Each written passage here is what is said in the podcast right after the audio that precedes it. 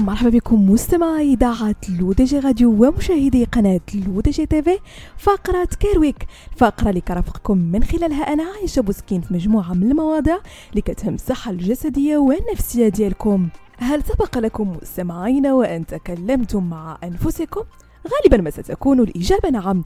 ذلك أنه في الواقع هي عادة طبيعية أن يتكلم الشخص مع نفسه سواء كان ذلك من أجل التخطيط أو ترتيب الأفكار أو الندم على شيء ما قمت به أو لم تقم بإنجازه.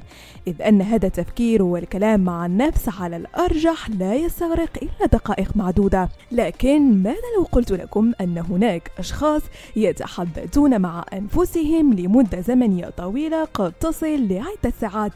إنها متلازمة جوسكا هي أحد الاضطرابات النفسية الشائعة جدا والتي تؤثر على نفسية الإنسان بحيث يتحدث الشخص المصاب مع نفسه في حوار طويل ويكون هذا الحوار مع العقل إما بصورة إيجابية أو سلبية. لكن أغلب الأفراد المصابين بهذه المتلازمة لا يفكرون إلا في الجانب السلبي.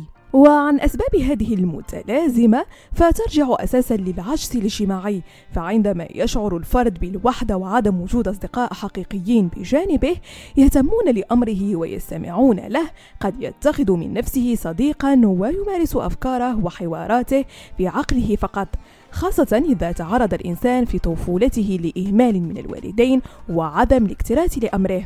كما أن تعرض الفرد للخذلان أو الخيانة أو لفقدان شخص قريب منه كان يشاركه تفاصيل حياته قد يكون سببا في الإصابة بالمتلازمة.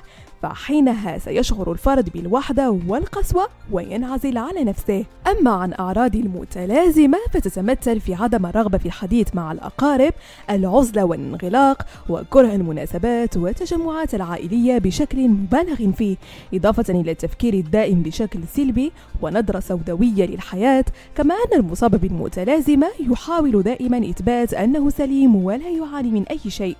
وكحل لهذه المتلازمة يوصي الأطباء بملء أوقات الفراغ لدى المصابين بحيث إن أغلبهم يعانون من الفراغ الكبير في حياتهم فيمارسون أعمالهم دون متعة ويتوجهون إلى غرفهم الخاصة للانعزال والتفكير بها. كما أن محيط الشخص المصاب من شأنه أن يساعده في البوح بما يجول في خاطره هو تجنب الكتمان.